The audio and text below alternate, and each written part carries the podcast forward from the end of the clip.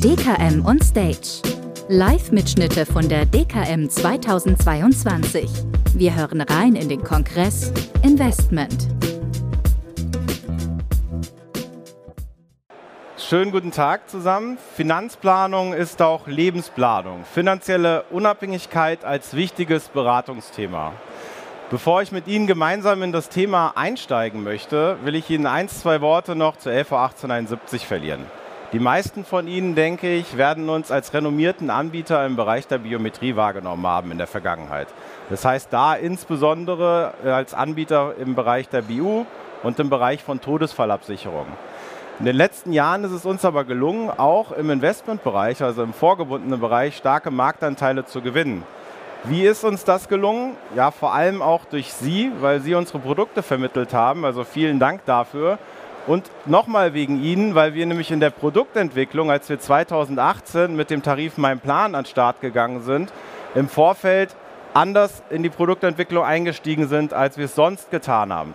Wir haben nämlich Sie und viele Ihrer Kollegen, also unsere Makler, unsere Geschäftspartner eingeladen und um Feedback gebeten, welche Dinge denn ein modernes Altersvorsorgeprodukt haben muss und haben sollte.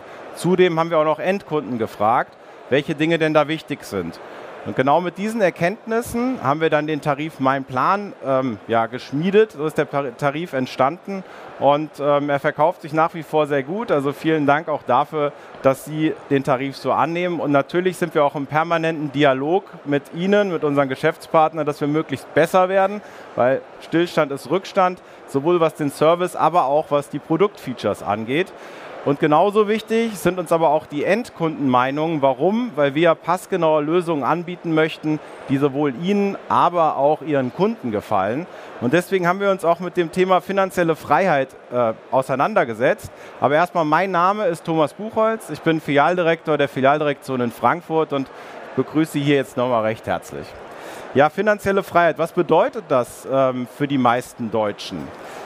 Hier auf der linken Seite sieht man, 60 Prozent der Deutschen finden finanzielle Freiheit, Unabhängigkeit als einen wesentlichen Aspekt von Freiheit. Ja, das ist in der Altersgruppe zwischen 18 und 29 ist diese Zahl sogar noch höher. Da liegt sie bei über 70 Prozent. 70 Prozent der Deutschen hingegen haben aber auch extreme Angst vor der wirtschaftlichen Situation aktuell und der Inflation. Noch vor ähm, Krieg Unruhe und eben auch vor dem Klimawandel, was die Leute ja auch bewegt. Und auf der rechten Seite ist zu sehen, dass äh, etwas mehr als ein Viertel der Befragten Angst haben davor, wie sie oder sagen, dass sie zukünftig sparen müssen an alltäglichen Dingen, alltäglichen Dingen, wie beispielsweise auch Energie. Ich habe heute Morgen, als ich den Fernseher angemacht habe, ich habe im Hotel übernachtet, sonst mache ich morgens nicht den Fernseher an, habe ich NTV geschaut und habe gerade da auch nochmal eine Studie zu gehört, dass es Leute sind, die sparen zwar an Energie und an Dingen am alltäglichen Leben, doch dass über 30 Prozent der Menschen aktuell sagen, sie wollen mehr zurücklegen fürs Alter und Pölsterchen, Polster aufbauen für Zeiten, falls es noch schlechter wird. Also es bedeutet nicht, dass genau in dem Segment, in dem wir unterwegs sind, gespart wird. Ja, das Vermögen ist auf Rekordhoch. 7,7 Billionen Euro dümpeln auf deutschen Tagesgeldkonten, Spargeldern und festverzinslichen Wertpapieren rum. Dass das keine gute Anlageform ist, brauche ich, glaube ich, Ihnen als Experten nicht sagen. Aber so ist es nun mal. Das heißt, da haben wir eine Menge Spielraum, wo wir ran können, wo Sie ran können und mit Ihren Kunden eben drüber sprechen können. Denn selbst wenn ich jetzt lese, dass es teilweise wieder 1,5 Prozent auf dem Sparbuch oder auf dem Tagesgeld gibt, ist das natürlich bei einer Inflationsrate von 7 bis 9 Prozent und ich glaube auch nicht, dass wir in den nächsten Jahren da groß von wegkommen. Äh, eine Geldvernichtungsmaschine und der Kunde verliert, verbrennt, muss man schon sagen, um es drastischer auszudrücken, täglich Geld. Die Sparquote, das ist die positive Nachricht, habe ich eben auch schon in meinem NTV-Beispiel genannt, ist auf relativ hohem Niveau mit 15 Prozent. Und Geld ist bedeutet für 72 Prozent der Menschen ein Glücksfaktor. Ja, genauso groß wie das Geldvermögen der Deutschen ist, ist allerdings, sind allerdings auch die Wünsche.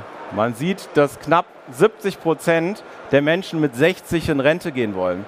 Und ich glaube, hier klafft so ein bisschen Realität und Wirklichkeit auseinander, wenn man vor allem sieht, wie die Deutschen denn äh, fürs Alter vorsorgen und auf was sie sich verlassen. Das ist zum überwiegenden Teil ist es die gesetzliche Rentenversicherung. Jeder kennt noch den Spruch von Norbert Blum, die Rente ist sicher. Und da glauben die meisten Menschen auch dran. Ich glaube auch, dass sie sicher ist, nur von der Höhe hat er ja nicht gesprochen. Insofern ist es keine gute Beratung, auf ein marodes Staatssystem und ein bröckelndes äh, Generationenvertrag zu setzen, auf dem unsere Altersvorsorge münzt. Ja? Jetzt hat äh, vor kurzem unser Finanzminister ja versucht, ähm, auch eine Aktienrente ins Spiel zu bringen, was ich per se auch für eine gute Idee halte und auch einen sinnhaftigen Weg. Allerdings hat man dann festgestellt, dass man knapp 100 Milliarden für diesen Weg bräuchte. Und ich glaube, 10 Milliarden sind mal ins Boot geworfen worden, dass man damit starten möchte. Dann hat sich die Ukraine-Krise etwas mehr zugespitzt. Ja, und jetzt ist es halt in anderen Etattöpfen diese 10 Milliarden aufgekommen. Ich glaube, auf den Staat zu verlassen, ist kein guter Ratgeber. Ähm, und insofern müssen die Leute anders sparen oder sollten die Leute versuchen, anders zu sparen und nicht nur ähm, über die gesetzliche Rentenversicherung sich abzusichern. Die Grafik zeigt, was die größten Ängste der Deutschen sind. Und ganz oben steht das Thema Krankheit. Ja, die Leute haben Angst davor, krank zu werden oder dass sie nicht gesund bleiben. Und an zweiter Stelle schon gefolgt finanzielle Probleme und Altersarmut. Ist jetzt erstmal sind es natürlich keine tollen Botschaften, dass die Menschen vor solchen Dingen Angst haben. Aber auf der anderen Seite sind es genau die Themen, wo Sie unterwegs sind. Das sind genau die Themen, wo Sie den Kunden an die Hand nehmen, wo Sie den Kunden beraten, sei es um Krankenzusatzversicherung, Vollversicherung, Pflegeversicherung. Sie sind derjenige, der den Kunden eben da Rat gibt und auch Lösungen bietet für Situationen, damit es entweder erst gar nicht dazu kommt, weil gute private Krankenversicherungen eben auch Präventivmaßnahmen treffen, dass ich gar nicht krank werde oder aber, wenn der Fall eintritt, dass der Kunde dann möglichst lange lebt oder vielleicht die Krankheit sogar behoben werden kann. Und das Zweite, dafür treten wir hier an von der LV 1871, das Thema Altersvorsorge. Natürlich entweder im Investmentdepot oder in der Fondspolice, hat beides seine Daseinsberechtigung. Aber ähm, wir sind auf jeden Fall in dem richtigen Markt unterwegs und es wird Zukunft und zukünftig und sehr wahrscheinlich allen auch nicht langweilig werden, wenn man jetzt die Statistiken, den Statistiken glauben mag, die ich eben, eben aufgezeigt habe. Ja, der Wunsch nach Stabilität, der steigt und unser Vertriebsvorstand Hermann Schrögenau hat dazu auch was gesagt. Langfristig und flexibel Lösungen sind gefragt. Was meint er damit? Er meint damit, dass Leute natürlich immer mal wieder in finanzielle Notlagen kommen während ihres äh, Arbeitslebens und dann natürlich wichtig ist, dass man auf gewisse Pölsterchen zurückgreifen kann, wie er es als Österreicher sagt. Ich habe, wie steht Polster, nicht Pölsterchen. Aber ähm, das äh, ist in unserem Tarif mein Plan möglich über die Cash-to-Go-Option, wo ich im Anschluss dann auch nochmal drauf eingehen möchte, welche Flexibilität der Tarif mein Plan bietet. Ja, was bedeutet das jetzt ähm, für Sorgen und Absicherung? Die Globalisierung macht den Leuten Sorgen, Pandemie, Kriegs, politische Instabilität und natürlich auch der Klimawandel ist ein großes Thema. Und Fragen, die sich jetzt stellen für Sie als Berater und natürlich auch dann für den Kunden, wie flexibel sind denn die Lösungen, die angeboten werden am Markt? Was braucht denn derjenige überhaupt von diesen Flexibilitäten, die der Produktanbieter liefert? Weil das bekomme ich auch häufig gespiegelt dass wir nicht noch ein Schleifchen drehen müssten, irgendwo drum, was eh keiner braucht, sondern vielleicht eher klarer in der Kommunikation umgehen sollten.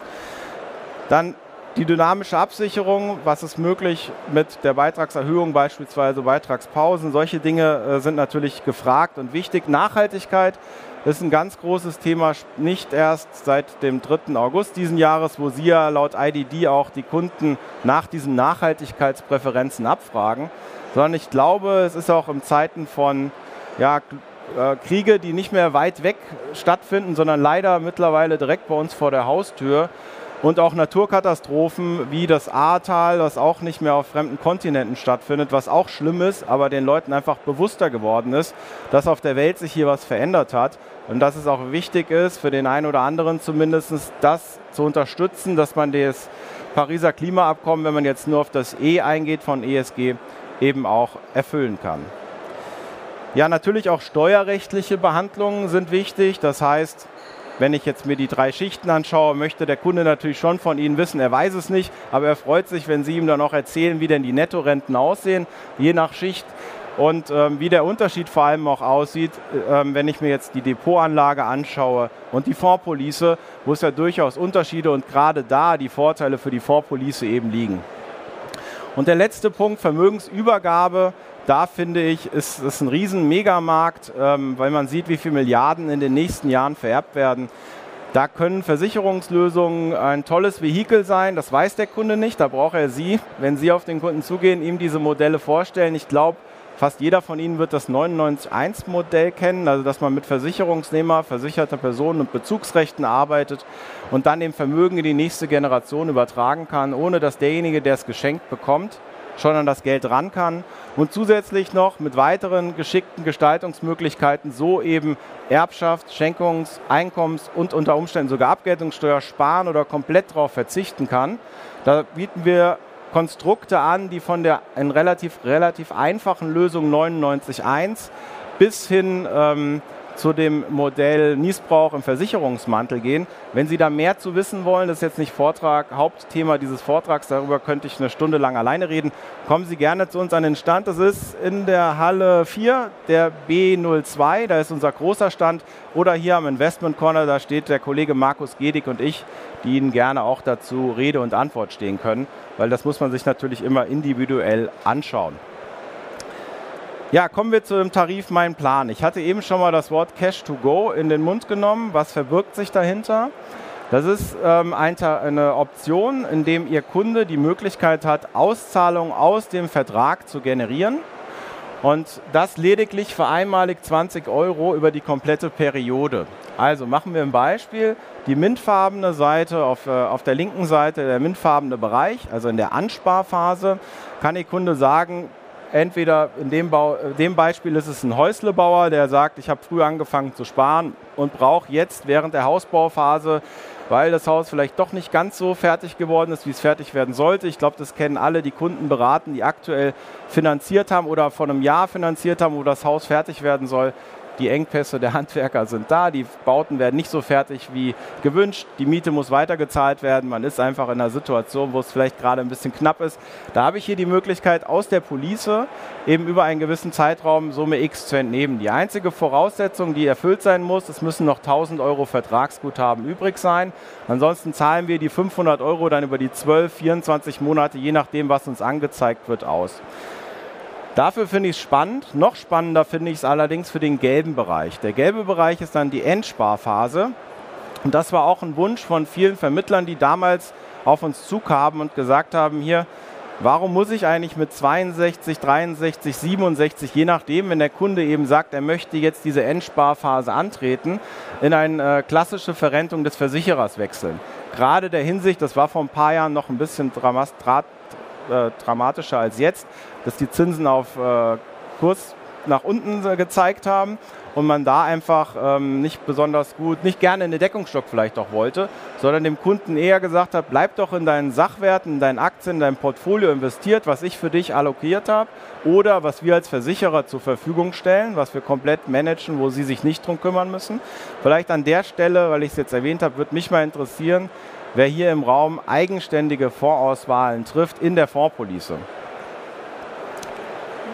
Wir sind drei, vier, fünf Leute, ja gut, es sind auch Experten hier. Das ist schon wesentlich mehr als sonst. Ja, normalerweise sind jetzt fünf, sechs Hände hochgegangen, es ist trotzdem die absolute Minderheit hier im Raum. Die Mehrheit, das ist auch unsere Erfahrung, wählt eben diese Strategieportfolios, was ja auch viele Vorteile eben mit sich bringt aber auch eine Einzelfondsauswahl. Bei uns kann ein Rebalancing draufgesetzt werden. Das heißt, die Ursprungsallokation wird immer wieder jährlich hergestellt. Da habe ich quasi ja auch mein eigenes Portfolio, wo ich mich nicht mehr darum kümmern muss im Versicherungsmantel. Aber zurück auf die Cash-to-Go-Option. Wenn ich jetzt in der Auszahlphase bin, dann kann ich sagen, ich bleibe eben in meinem Investment investiert und lasse mir jetzt vom 65. in dem Beispiel bis zum 85. Lebensjahr eben ähm, 500, 200 Euro auszahlen warum sollte ich das jetzt tun? Ich habe Ihnen gleich auch nochmal ein konkretes Beispiel dazu mitgebracht, weil man könnte jetzt ja auch sagen, wenn ich das Geld mit 65 bekomme, mein Versicherungsvertrag beispielsweise ausläuft, kann ich mir das Geld auch auszahlen lassen und gehe ins Depot, da ist der Kunde vielleicht noch ein Stückchen flexibler, als er in der Fondspolice ist. Aber da sprechen zwei Dinge dagegen, ähm, warum ich es nicht machen würde. Also es kommt immer auf den Versicherungsvertrag natürlich an. Aber was passiert denn in dem Moment, wenn der Kunde sagt, ich möchte das Geld jetzt von der Police in das Depot übertragen? Genau, ich höre es da vorne steuern. Genau. Das heißt, ich habe in dem Moment wenn ich sage, ich übertrage es woanders hin, ich transferiere das Geld, auch wenn das viele gute Anbieter ja anbieten, dass man es direkt ins Depot übertragen kann. Ähm, den Nachteil, dass ich eine Zwischenbesteuerung erstmal des Geldes habe. Das ist das eine. Und das zweite, was ich gesagt habe, sind zwei Nachteile oder zwei Dinge, für, die für die Vorpolice sprechen, ist auch Steuern. Weil wenn ich nämlich jetzt das Geld ins Depot, im Depot habe und dann hier die Auszahlung, die der Kunde, die Liquidität, die er monatlich braucht, eben herausnehme, habe ich das Problem, in Anführungszeichen Problem, dass die Abgeltungssteuer anfällt. Ja?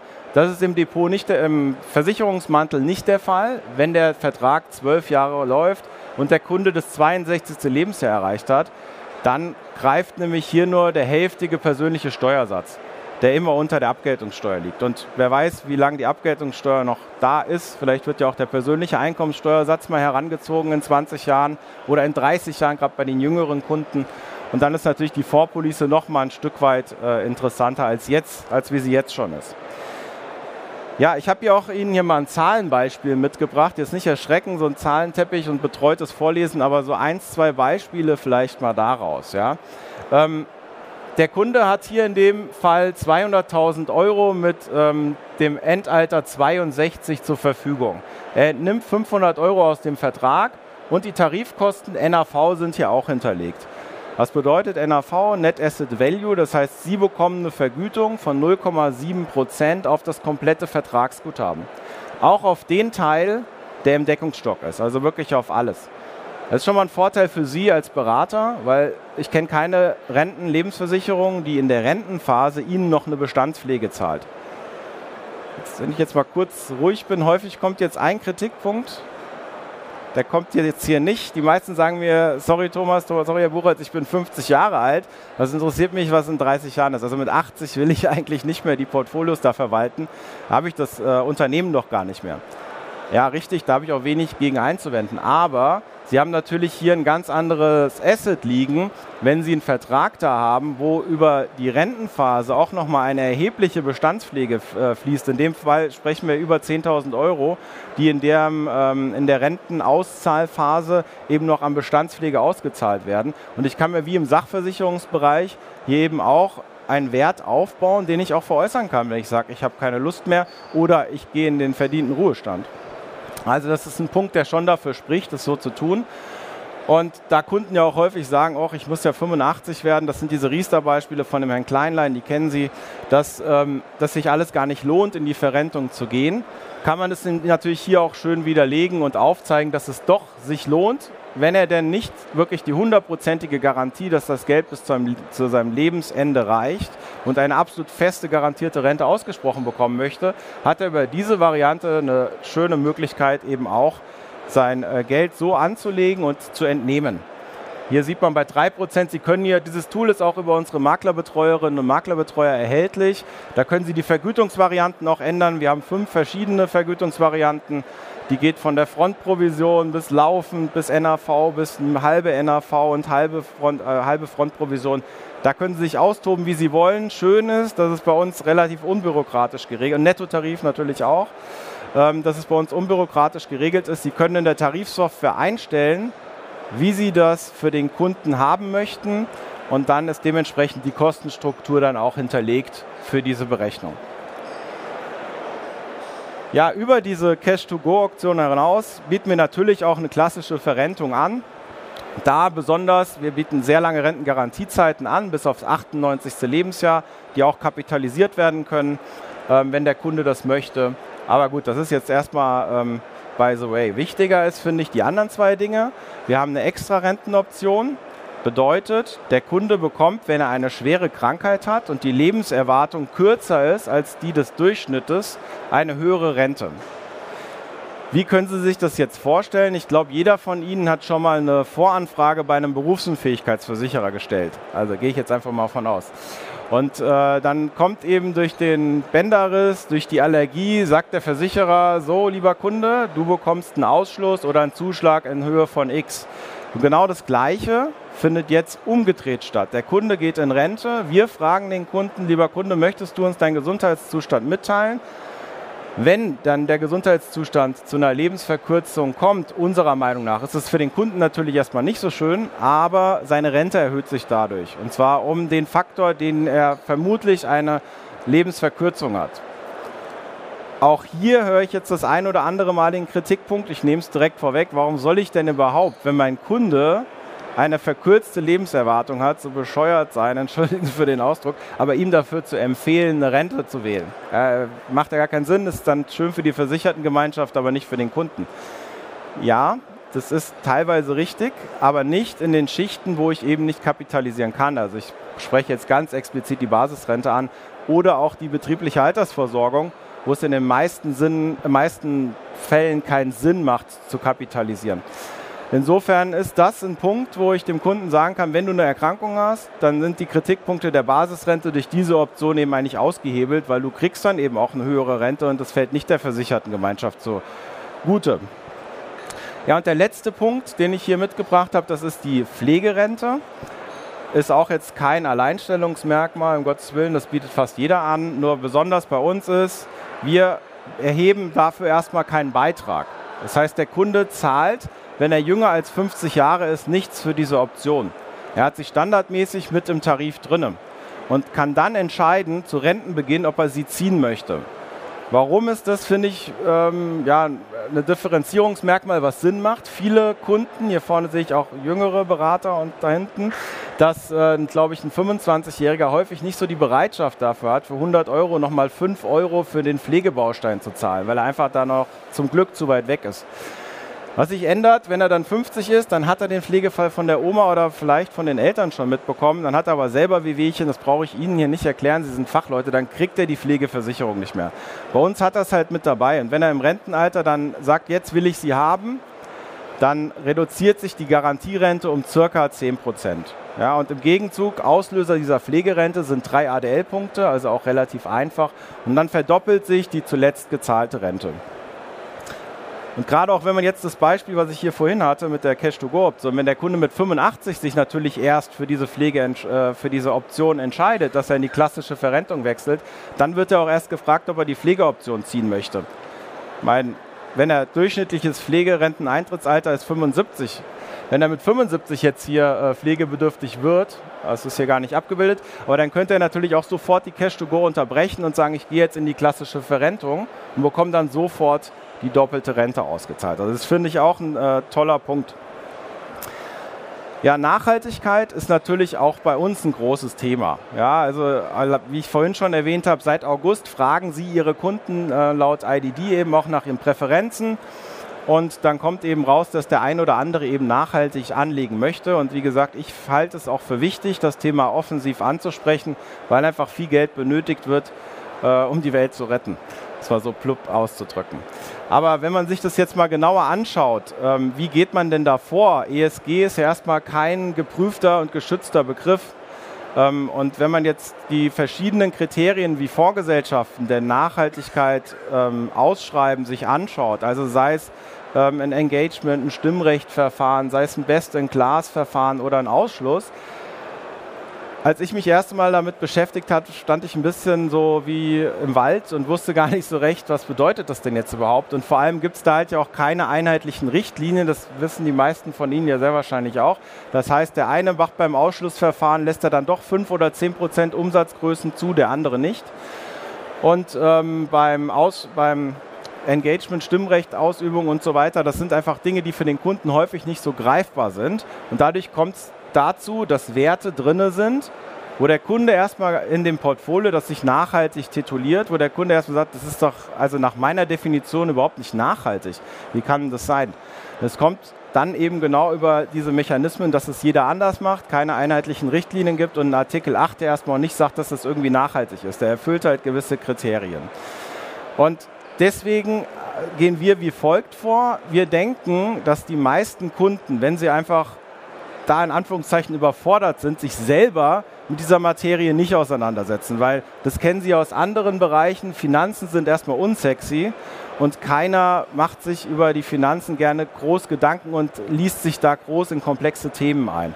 Das heißt, die meisten Kunden vertrauen da ähm, entweder auf Ratinggesellschaften, die einen guten Ruf haben, oder auf Leute oder Unternehmen, die einfach eine hohe Reputation in dem Bereich haben.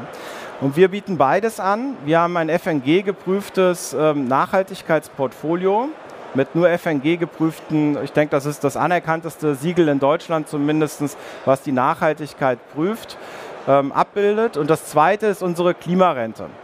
Und hier sind wir auf die ÖkoWorld zugegangen, beziehungsweise eigentlich sind wir beide aufeinander zugegangen, weil die ÖkoWorld auch ein Unternehmen gesucht hat, das ähm, über einen Rentenversicherer, über eine Fondspolice eben eine Klimarente anbieten kann. Und da hat das einfach von unserer Unternehmensstruktur, Versicherungsverein auf Gegenseitigkeit, ganz gut gepasst. Und so ist die Klimarente entstanden.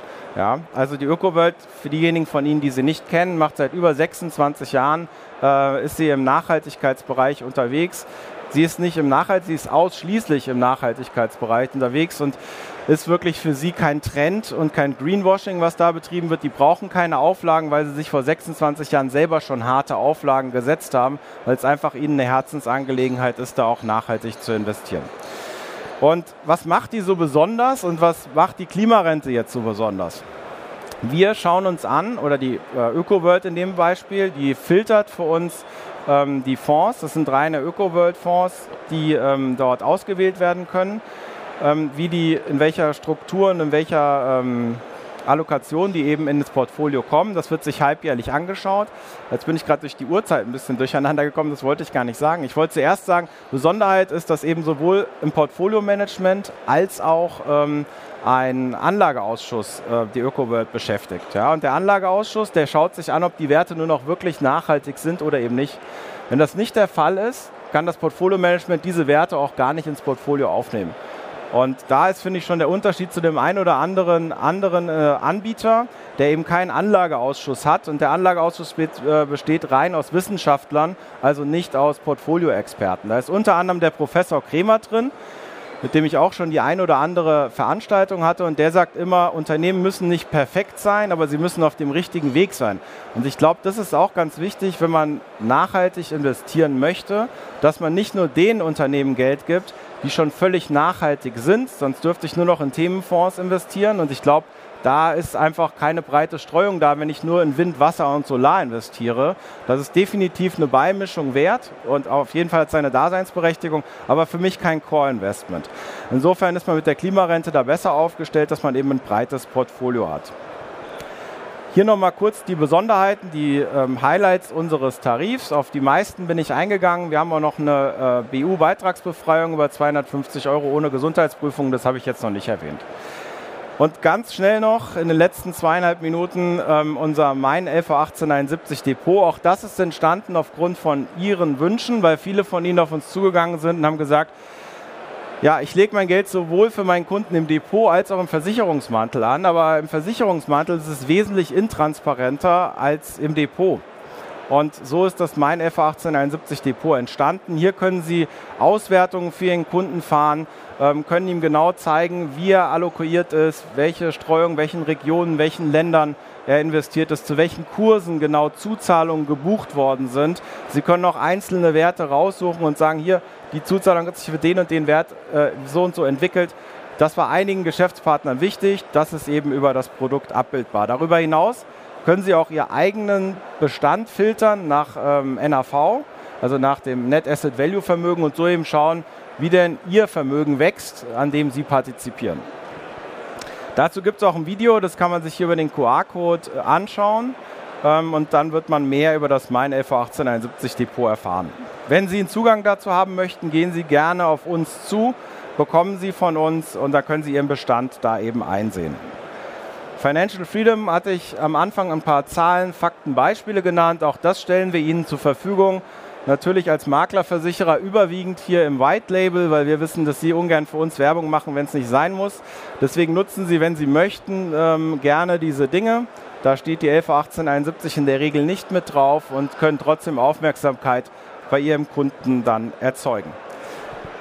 Ja, jetzt haben wir noch eine Minute Zeit. Gibt es noch Fragen? Ja. Warten Sie. Nochmal. Danke. Wird es das EcoWorld-Portfolio, was Sie jetzt für die äh, Klimarente eingeführt haben, künftig auch für andere LV 1871 Tarife geben? Denn meines Wissens ist das bisher so nicht der Fall. Doch, es ist äh, in allen erhältlich, nur da nicht, wo eine High Water Market nicht erlaubt ist. Ja, also, das dass ich keine Performance Fee zahlen darf. Ansonsten ist es so. wählbar. Okay, also bei Riester auch? Nee, bei Riester eben nicht. Ach so, okay, ja. gut. Also Riester ist so eine gesetzliche Vorgabe. Ah ja, okay, danke. Also falls noch Fragen kommen sollten, hier vorne ist unser Stand. Ansonsten unten eben in der Halle 4. Besuchen Sie uns da auch gerne. Und dann danke ich Ihnen für die Aufmerksamkeit.